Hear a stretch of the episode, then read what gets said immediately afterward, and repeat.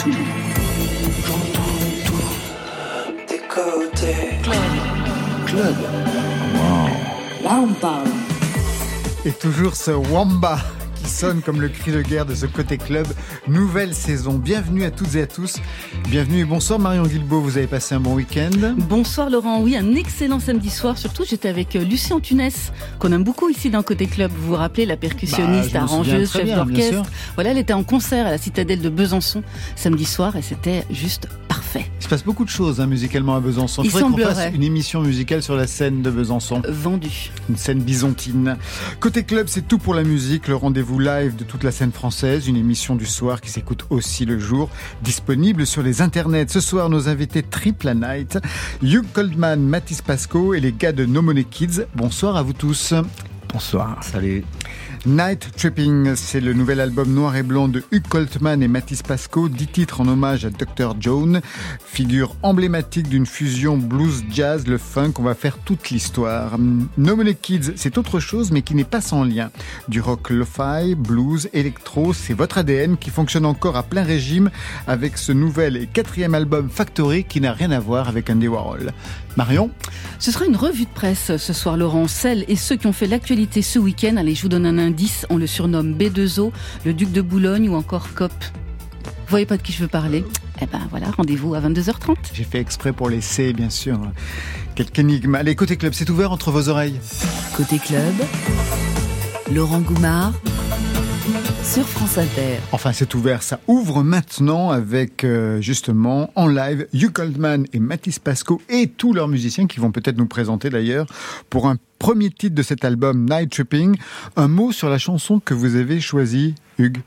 Donc euh, ça va être euh, Shadow Kidou qui voilà, c'est une chanson prise de notre album qui arrive qui est arrivé en, ce vendredi. En live dans Côté Club.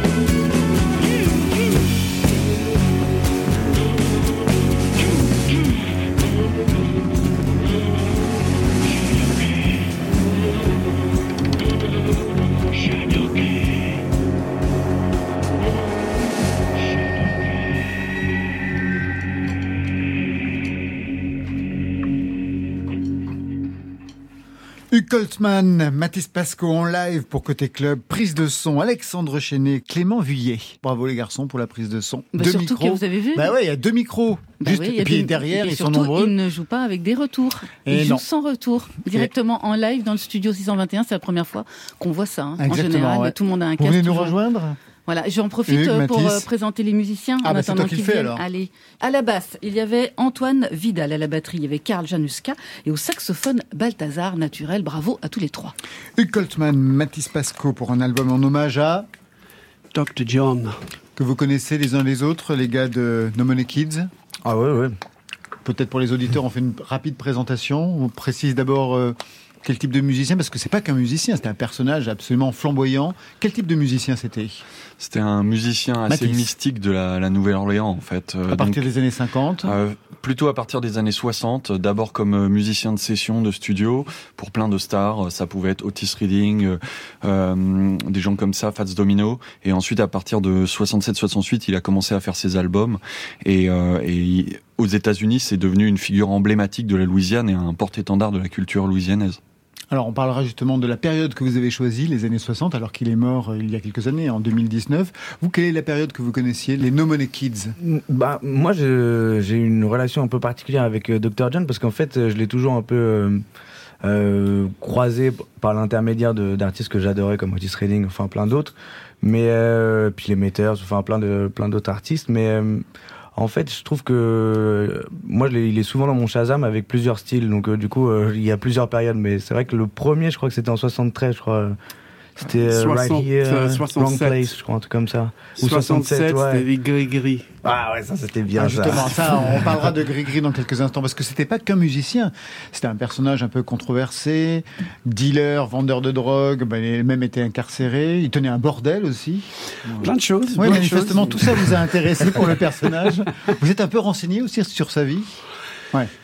Bien, bien entendu. Ouais. Alors, c'est pas évident d'avoir beaucoup d'infos sur lui parce que comme c'est un personnage controversé, euh, et une légende. Il y a... Voilà, exactement. Mais il y a une autobiographie qui a été faite euh, il y a il y a une dizaine d'années, quinzaine d'années, je sais plus exactement, où là c'est vraiment lui qui parle avec son dialecte. Alors je l'ai je l'ai offert à Hugh parce que on la trouve qu'en anglais. Moi, je me suis arrêté à la moitié parce qu'au bout d'un moment, l'argot euh, américain, l'argot de la Louisiane, euh, c'était trop compliqué pour moi. Mais, Et vous, vous avez compris euh, Un peu plus, mais il y a vraiment les termes, je, je, je comprenais pas quoi. Mais en fait, c'est assez intéressant de lire un livre, livre comme ça, euh, comme la personne parle devant soi, parce que quand tu l'entends parler dans les émissions, c'est incroyable, l'accent et déjà la voix, elle est graveleux, elle est, au sous-sol et c'est franchement, c'était assez fou quoi. Mais euh, c'est vraiment un personnage assez intéressant et cette personne, personnage de Dr. John, on l'a suggéré qu'il incarne cette personnage. Oui, oui, parce que c'est un personnage, c'est une création, puisqu'il s'appelait pas Dr. John. On parlera justement de, de cet aspect euh, de fiction qu'il a créé dans quelques instants. Est-ce que vous vous connaissez les uns les autres? Donc, Mathis Pasco, Hugh Coltman, et puis il y a Félix et Jean-Marc, c'est ça C'est ça? C'est ça, de No Money Kids. Vous vous connaissez les uns les autres? Pas du tout. Mais on rencontré il y a quelques minutes. Ouais, voilà, euh, dans les loges, c'était très. Mais manifestement, euh, vous avez déjà quelques sons en, en, commun. Juste une question si vous, euh, les No Money Kids, on vous proposait un exercice d'admiration, un album en hommage à une figure, vous choisiriez qui? Moi, j'avoue que, enfin, justement, enfin, moi, j'ai toujours été un grand fan d'Otis Redding, et puis, et puis, en fait, en vrai, s'il y avait une personne que j'aimerais, qui j'aimerais rendre hommage, c'est vraiment Otis Redding. Enfin, même toute sa carrière, tout le, personnage, lui comme il était personnellement. Et puis, c'est quelqu'un qui m'a toujours touché. Et puis, je trouve qu'il est à part dans le milieu du rhythm and blues. Et c'est vraiment Otis Redding. Ouais. On repart en live avec quel titre cette fois-ci? Toujours extrait de cet album en hommage à Dr. John. Hugues, quel titre? John Sturdy. Très bien. C'est parti en live sur France Inter. Hugh Coltman, Matisse Pasco et leurs musiciens.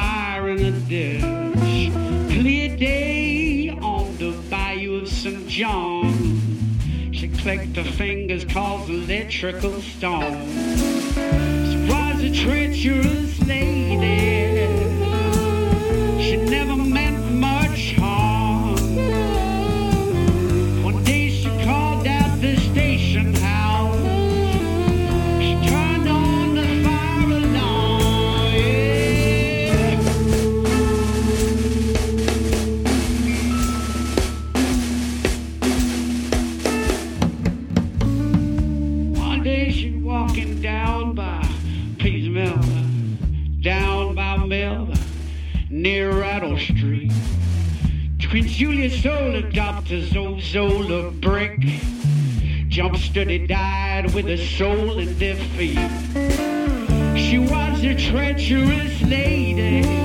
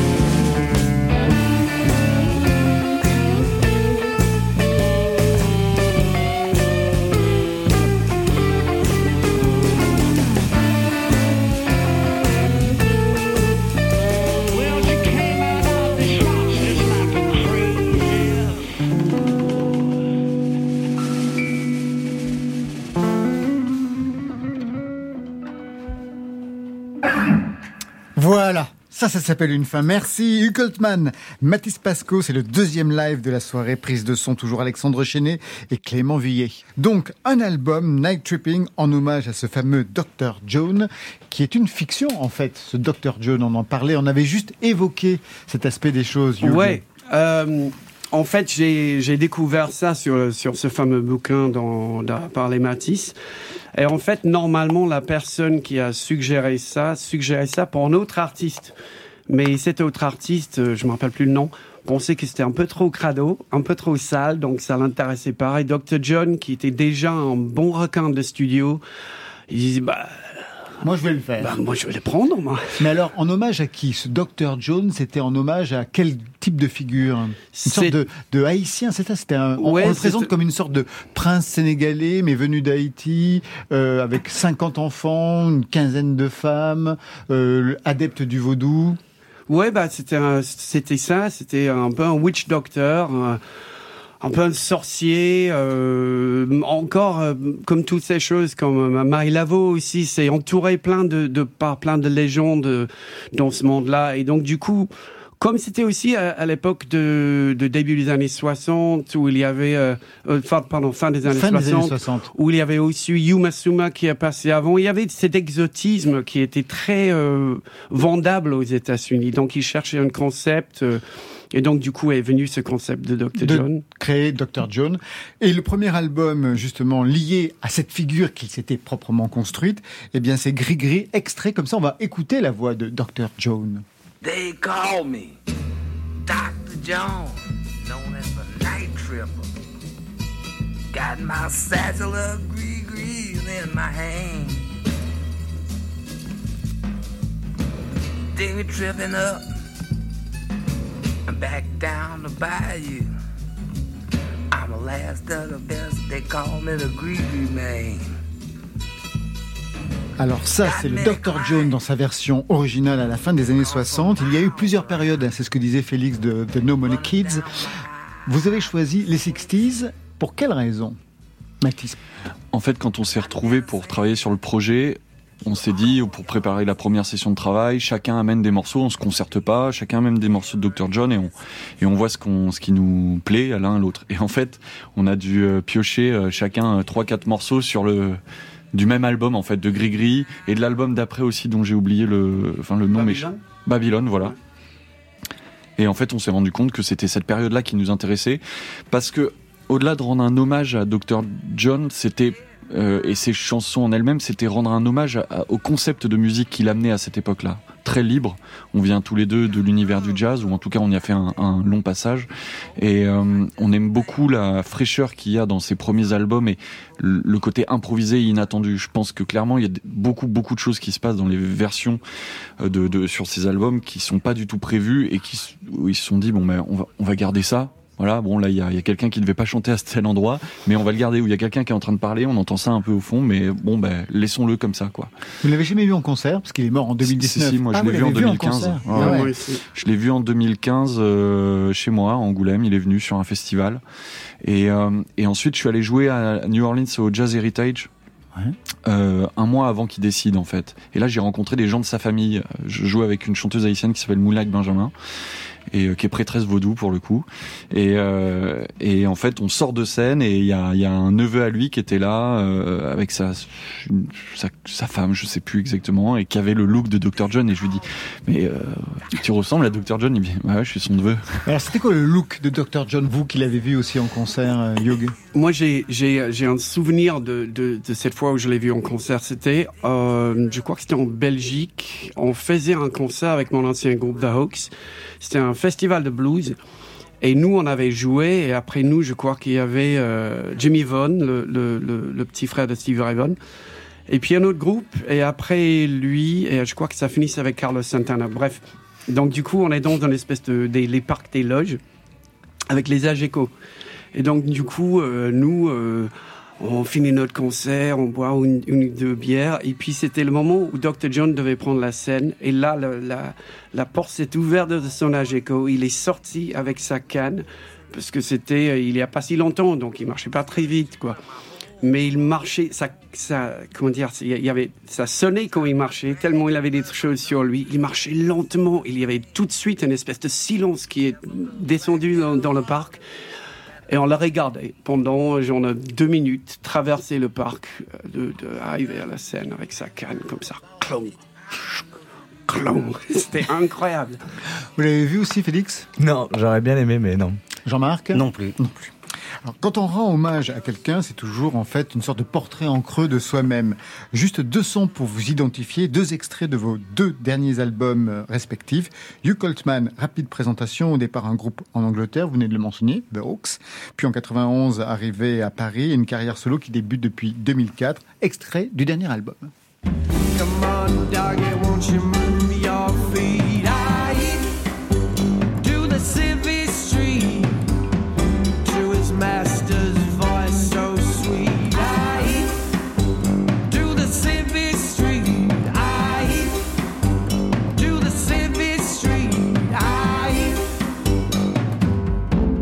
En entendant, on comprend bien ce qui a pu vous intéresser dans Dr. John.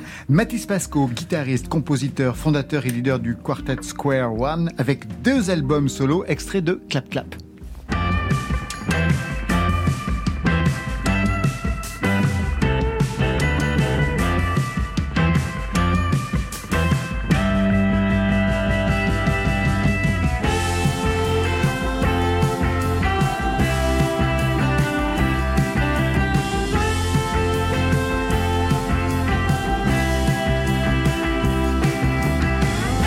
Tous les deux, aujourd'hui, les deux surdoués du son, vous êtes réunis pour ce Night Tripping, extrait de cet album. Oh,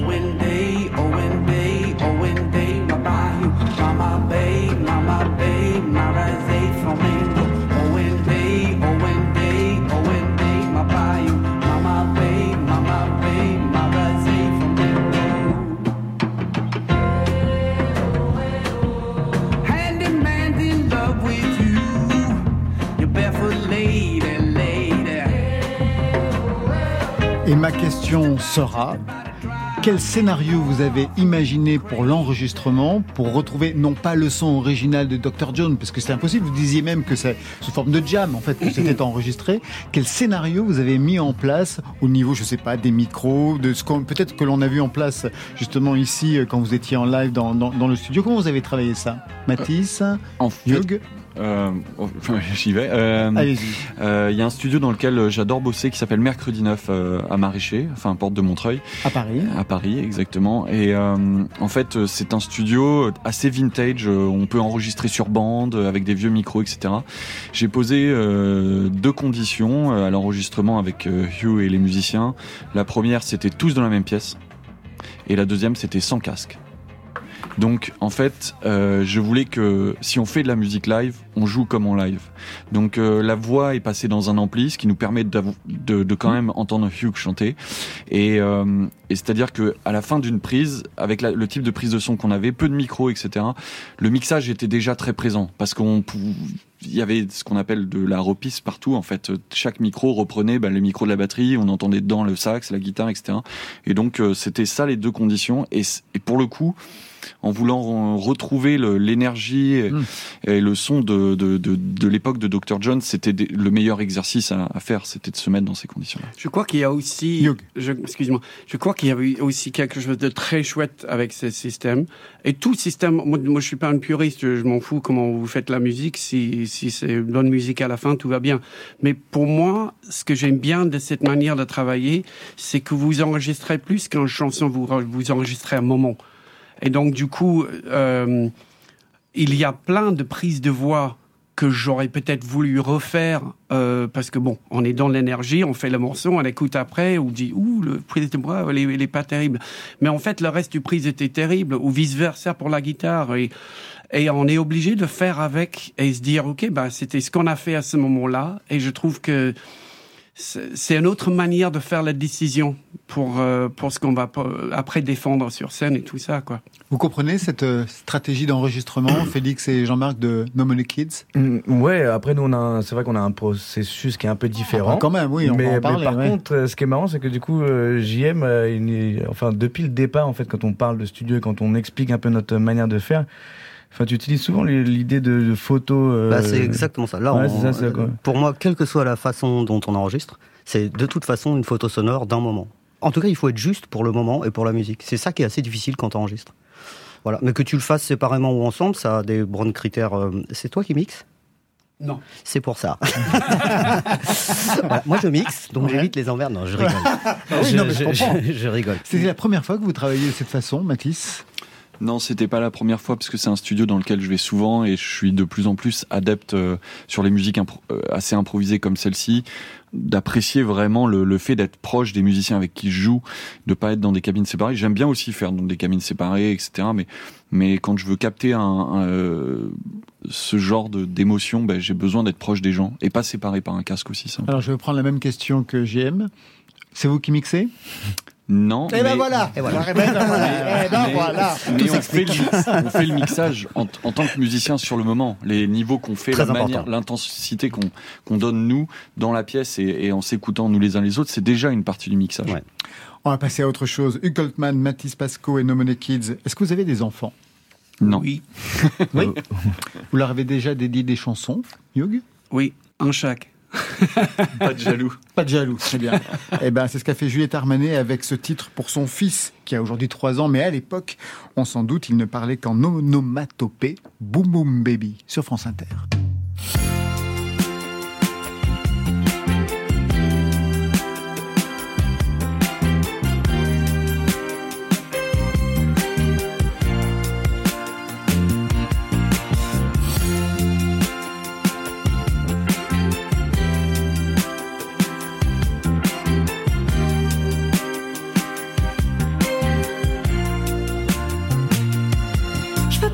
Chocolat. Je veux pas de joujou.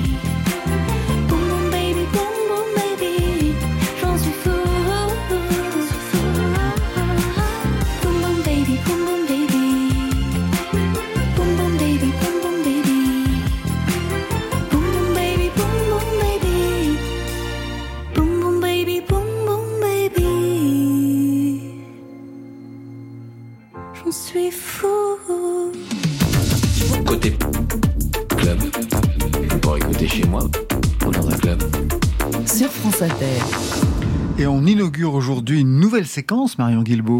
Oui, Laurent, première revue de presse de la saison Excel et ceux qui ont fait l'actualité ce week-end et on attaque avec Bordel, quand on rentre sur la piste, on est venu teaser, clasher du beat.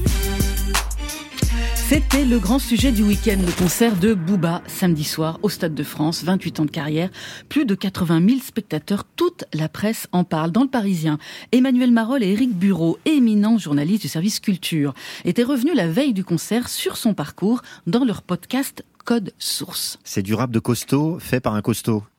Voilà, un podcast aussi efficace qu'une punchline du, duc de Boulogne.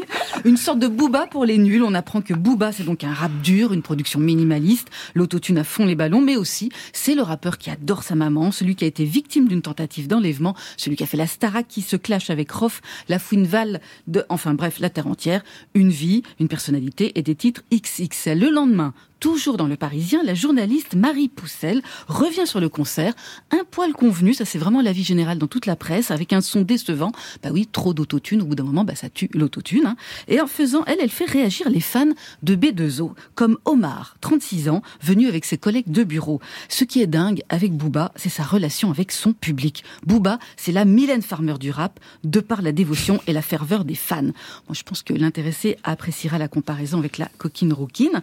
Même concert de louanges dans le Figaro qui met en avant l'aspect festif du concert, la mixité du public et qui s'attendrit, oui, qui s'attendrit devant un concert de Booba, je les cite, pour interpréter le morceau Petite fille, écrit en son honneur, la jeune Luna, 8 ans, fille aînée du rappeur, débarque sur scène et là, le père et sa fille interprètent ensemble leur chanson pour ce qui constitue le moment le plus émouvant de la soirée. Bah oui, on était à ça du concert de Chantal Goya. Alors si on met à part la vingtaine de spectateurs qui a essayé de rentrer sans billet de force dans le Stade de France, eh bien on dirait que le duc de Boulogne est plus à la hauteur de sa légende sulfureuse.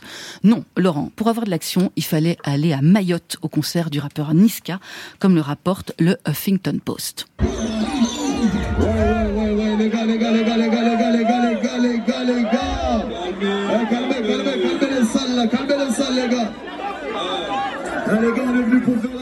Eh.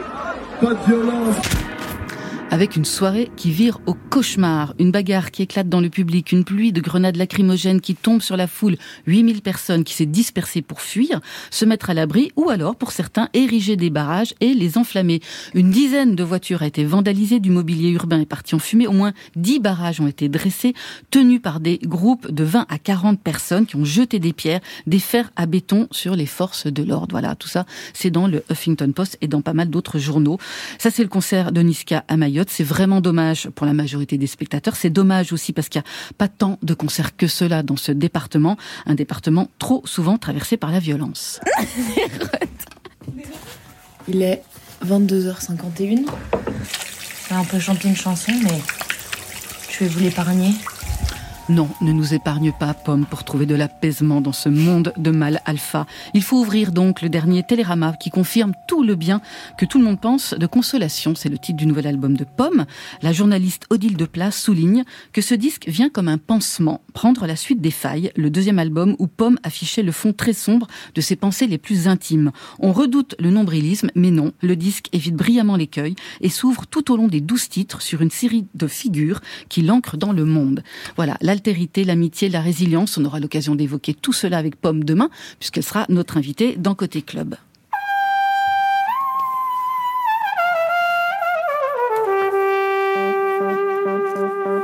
Apaisement toujours, ancrage dans la vie, acceptation de soi dans le monde, avec une interview du trompettiste franco-libanais Ibrahim Malouf dans la rubrique Un apéro avec. Une interview signée Jeanne Roussel, où l'icône du jazz français révèle J'étais un enfant timide, calme et doux, pas du tout fait pour monter sur scène, je rêvais d'une vie discrète. Bah pour quelqu'un auteur d'une quinzaine d'albums, détenteur de quatre victoires de la musique et d'un César pour la musique du film Dans les forêts de Sibérie, c'est raté. Plus loin, Jeanne Roussel poursuit. La carrière de trompettiste classique ne lui plaît pas. Il mime le costume étriqué des musiciens d'orchestre. Il joue un truc d'il y a 600 ans, il salue, il ne sourit pas beaucoup, ils s'en vont. Forcément, ça ne vous parle pas. Lui ne sera pas un musicien marié aux règles, il acceptera les bides, les fausses notes, se mettra à chanter dans sa trompette parce qu'une angine l'empêche de souffler. Bref, il s'amusera parce que si tu t'amuses pas, tu arrêtes. Ce qui ne sera apparemment pas son cas puisque sa trompette sonnera à nouveau sur Capacity to Love, son nouvel album attendu pour le 4 novembre. Voilà, de l'ego trip de Booba au zen d'Ibrahim Alouf. C'était la revue de presse musicale du week-end. Autour de la table, qui est allé voir Booba? Pas moi. Pas vous, Yo, Pas vous? Moi j'ai des enfants donc je peux pas y aller. Ah bah, attendez, une petite fille, Je- une je- petite je fille de jouais, 8 moi. ans est montée Ah, sur scène. oui, oui, oui. Vos, vos gosses peuvent bien y aller. Ouais, mais je justement, je suis occupé. euh, là, j'ai pas pu y aller, non. Qui a écouté l'album de Pomme? Moi, j'avais écouté Les Failles que j'avais beaucoup aimé, mais j'ai pas suivi là, son- sa nouvelle actualité. Et demain, elle sera dans Côté Club. Donc, Ah, voilà. séance de rattrapage. Côté club, Laurent Goumard. Dans quelques instants, on retrouve nos invités Côté Club juste après Jusqu'à la lumière, signé Baptiste W. Hamon sous influence country dans son troisième album réalisé par John Barry. C'est drôle, c'est drôle, c'est drôle, on voit bouger des lèvres. Face au miroir, on se demande encore à qui l'on a affaire. Et quelqu'un viendra-t-il un jour accompagner nos silences? Doit-on croire en cette chance? Hmm. Avance, avance, avance, ne retiens pas ta peine. La nuit c'est fait pour épuiser les poèmes. Avance encore ton visage jusqu'à la lumière.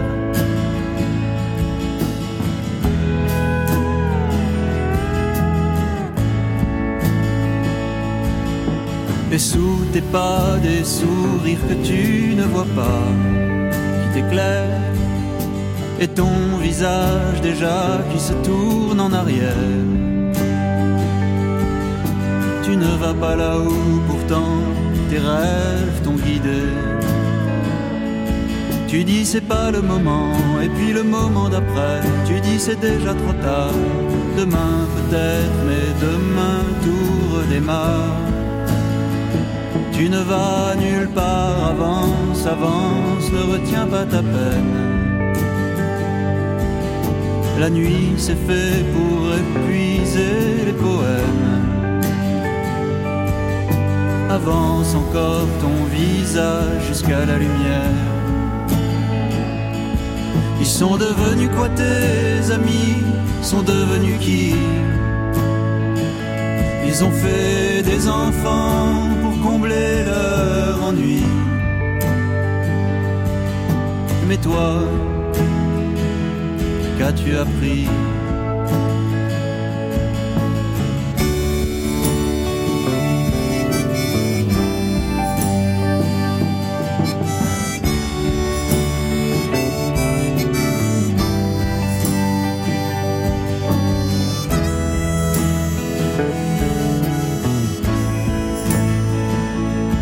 Tu dis c'est pas le moment, et puis le moment d'après, tu dis c'est déjà Demain peut-être, mais demain tout redémarre. Tu ne vas nulle part, avance, avance, ne retiens pas ta peine. La nuit c'est fait pour épuiser les poèmes. Avance encore ton visage jusqu'à la lumière.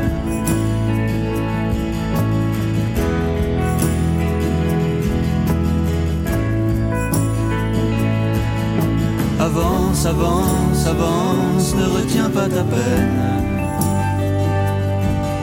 La nuit c'est fait pour épuiser les poèmes. Avance encore ton visage jusqu'à la lumière.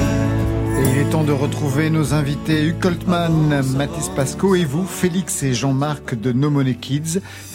Quatrième album, Factory. Une version de luxe va sortir en novembre avec quatre inédits. No Money Kids, ça commence en 2013, donc l'année prochaine, ça va faire 10 ans de musique ensemble. Ce nom de No Money Kids, il vient d'où d'abord? Euh, Félix. Eh bien, No Money Kids à la base, c'est une chanson. qui rend hommage au parcours de ma grand-mère qui a fui le franquisme. Et euh, c'est une chanson, enfin c'est comme une un peu un, enfin un conte un peu euh, qui a plusieurs aspects, mais en tout cas que j'ai entendu dans ma vie. euh, C'est-à-dire qu'elle m'a souvent raconté son, son, son parcours. Et ce qui m'avait marqué euh, étant jeune, c'était que son père était mort de faim sur le trajet. Parce que du coup, ils sont partis à pied. Et, euh, et après, il lui est arrivé plein d'autres péripéties. Et donc, euh, quand on a commencé à travailler ensemble, euh, bah, j'ai eu une petite embûche, euh, c'est-à-dire que je suis épileptique et j'ai eu une grosse crise. Donc, le jour où on s'est dit, bah tiens, on va travailler ensemble, On une semaine après, je faisais le dernier concert avec mon autre groupe, je rentre, blackout, plus rien. Et donc, en gros, j'ai plus joué pendant un an. Ah ouais? Et ouais, et ça a bon changé début, ça. toute ma musique, ça a changé plein de trucs. Et quand je suis revenu, eh ben, j'ai écrit plein de chansons, dont No Money Kids.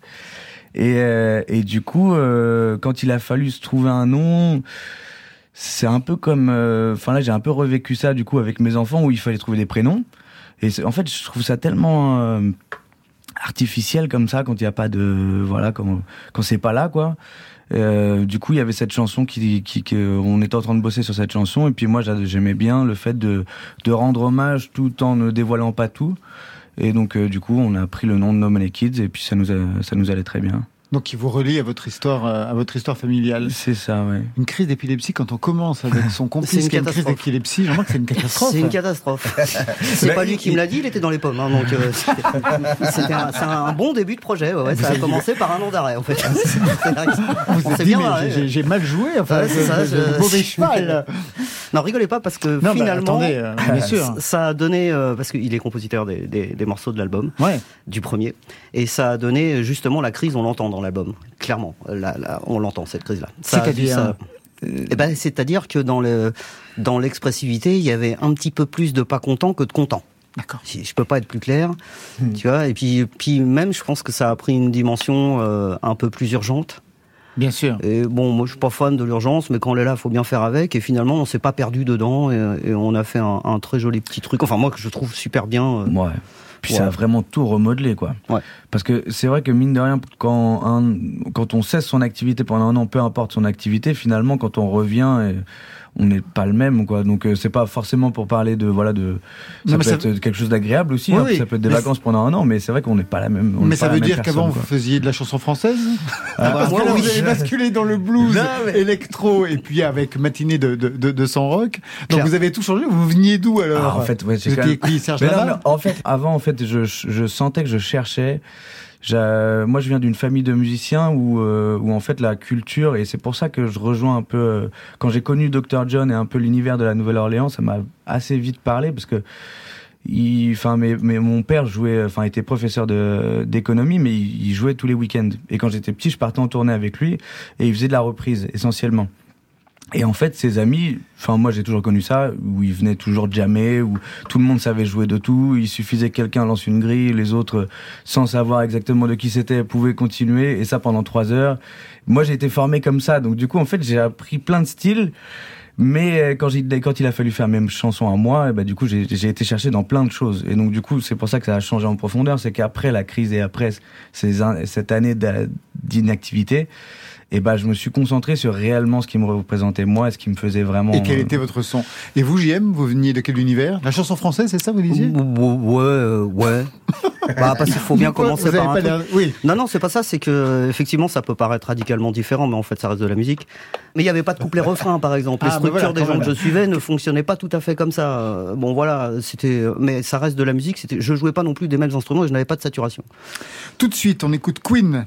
C'est le bonus track de l'album Factory. La version de luxe sortira en novembre. Un mot sur ce titre. Est-ce qu'il a un statut particulier pour être justement le bonus de ce quatrième album? Il est arrivé vraiment en Trop fin tard, à la de- fin. non, mais en plus, il est arrivé pour plein de raisons. Mais, euh, mais je pense qu'il met un point final à, à l'album qui est, euh, qui est un peu une, euh, une réflexion sur la condition ouvrière. et Oui, ce tout que à fait, c'est un album d'être- concept. Ouais, alors on n'a pas voulu non plus, on n'est pas, euh, enfin nous, on est toujours à notre place de musicien et on se, se, se veut pas, euh, voilà, au- au- là où on nous attend pas, mais en tout cas, on a essayé de, de réfléchir à ça pour pour plein de pour plein de raisons. Mais du coup, Queen, c'est un peu la, la, la suite, c'est-à-dire que c'est, euh, on a pris un peu Bonnie and Clyde qui partait et qui disait bon bah écoute, l'usine c'est pas pour nous et on se casse.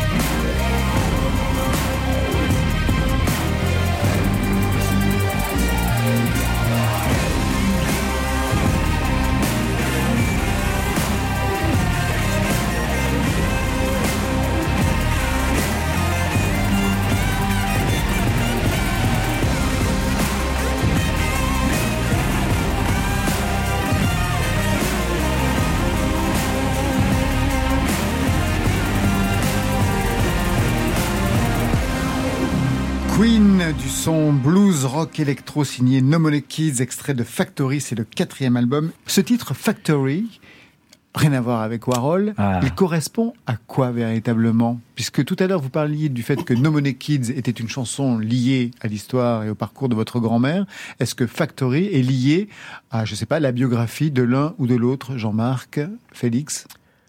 Euh, alors, euh, pour ma part, en tout cas, euh, j'ai une famille qui, qui est en grande partie quand même passée par l'usine à un moment ou un autre.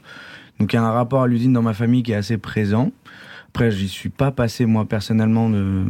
J'ai eu plein d'autres petits boulots, mais je suis pas passé à l'usine. Mais par contre, euh, mon cousin qui est ouvrier, euh, ça a été un peu le point de départ de cet album, c'est qu'on est allé enregistrer euh, sa journée de travail.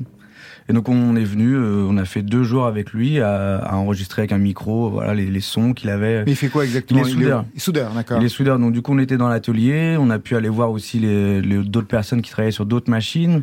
On a découvert aussi plein de plein de, de timbres, de de résonances, enfin qu'on qu'on n'imaginait même pas. Et puis puis en fait voilà ça a été le point de départ, c'était ça. Comment vous avez travaillé ces sons justement, vous, JM qui participait au mixage Alors, manifestement euh, on l'entend bah, qui le fait en fait Le mixage, c'est vous C'est moi. Donc les emmerdes, c'est moi. Bah, voilà, tout ça. Non, non, en fait, l'idée n'était pas de faire un truc concept euh, brutiste de tout Voilà. ça. Bon, alors après, on fait pas de la musique de chambre, donc euh, Non, on a déjà, entendu, il y a, il y a- hein. voilà, donc il y a, un, oh, vous avez entendu vraiment un truc assez, on fait des trucs plus doux aussi. hein. Et donc euh, l'idée, c'était d'inclure euh, des sons euh, d'une usine, donc absolument pas naturels, ne l'oublions pas, et de les inclure dans une musique. Alors ça a été euh, pas facile à faire parce que parce qu'on n'entend que ça puisque c'est pas de la musique en fait. Donc en fait, euh, bah ça a été plutôt un, un, un- travail de choix.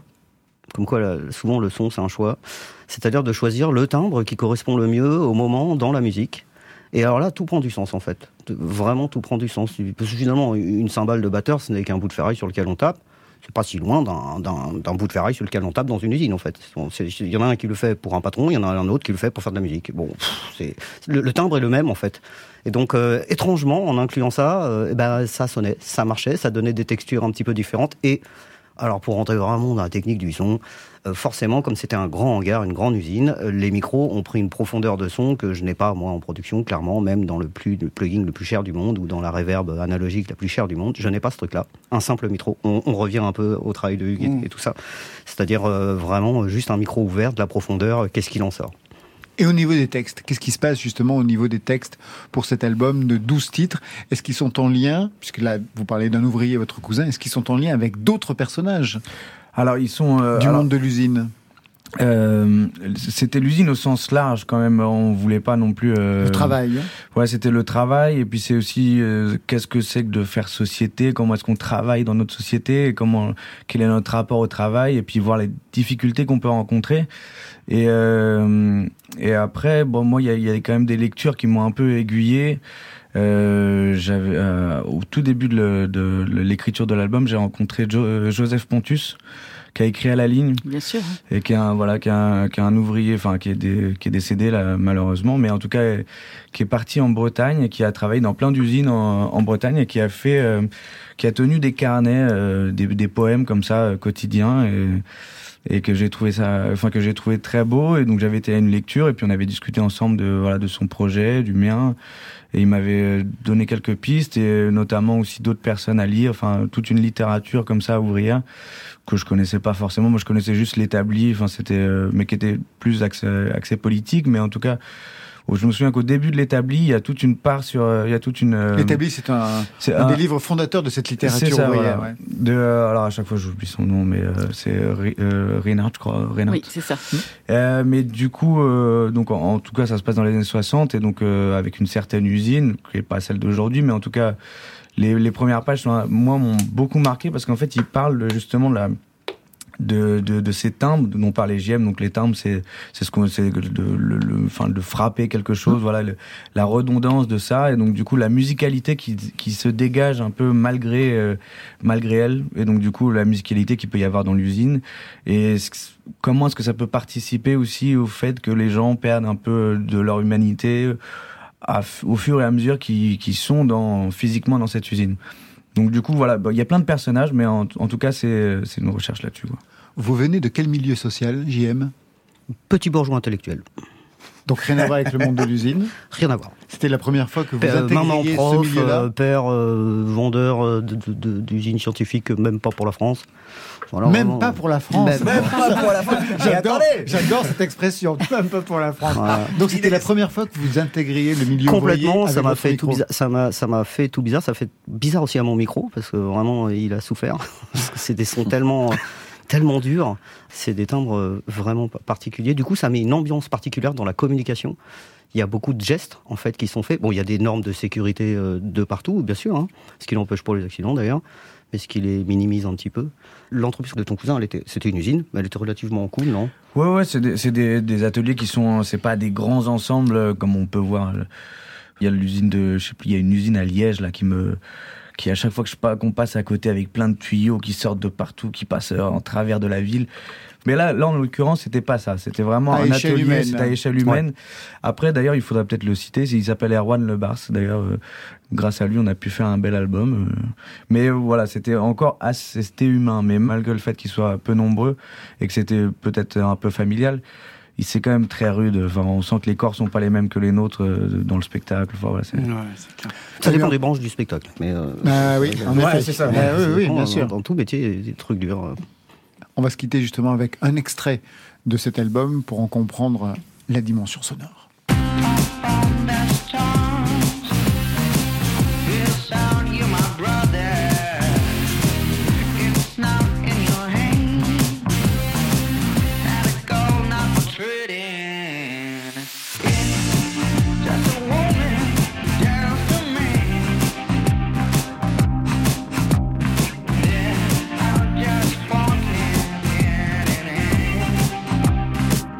gotta eat an eagle flight.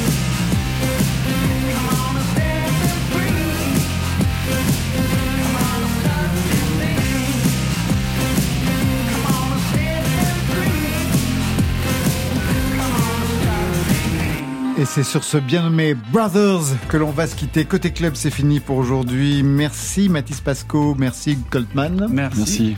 L'album c'est Night Tripping avec des concerts jeudi jazz à la Villette à Paris, le 16 septembre jazz en Touraine à Montlouis-sur-Loire, le 6 octobre jazz son 31 à Toulouse, le 15 jazz festival de La Rochelle, le 17 novembre à la cartonnerie de Reims, le 23 au Colisée de Lens et le 24 novembre à la Traverse de Cléon et bien sûr d'autres dates.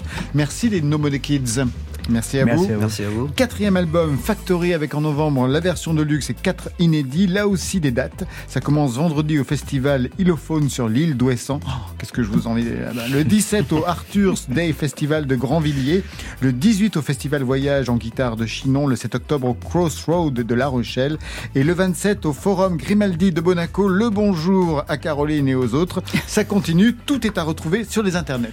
Ça, c'était pour aujourd'hui. Demain, Franchement, je comprends rien à ma vie, honnêtement. Moi, euh, je suis. euh, Enfin, j'imagine que les gens de, de côté club commencent à me connaître.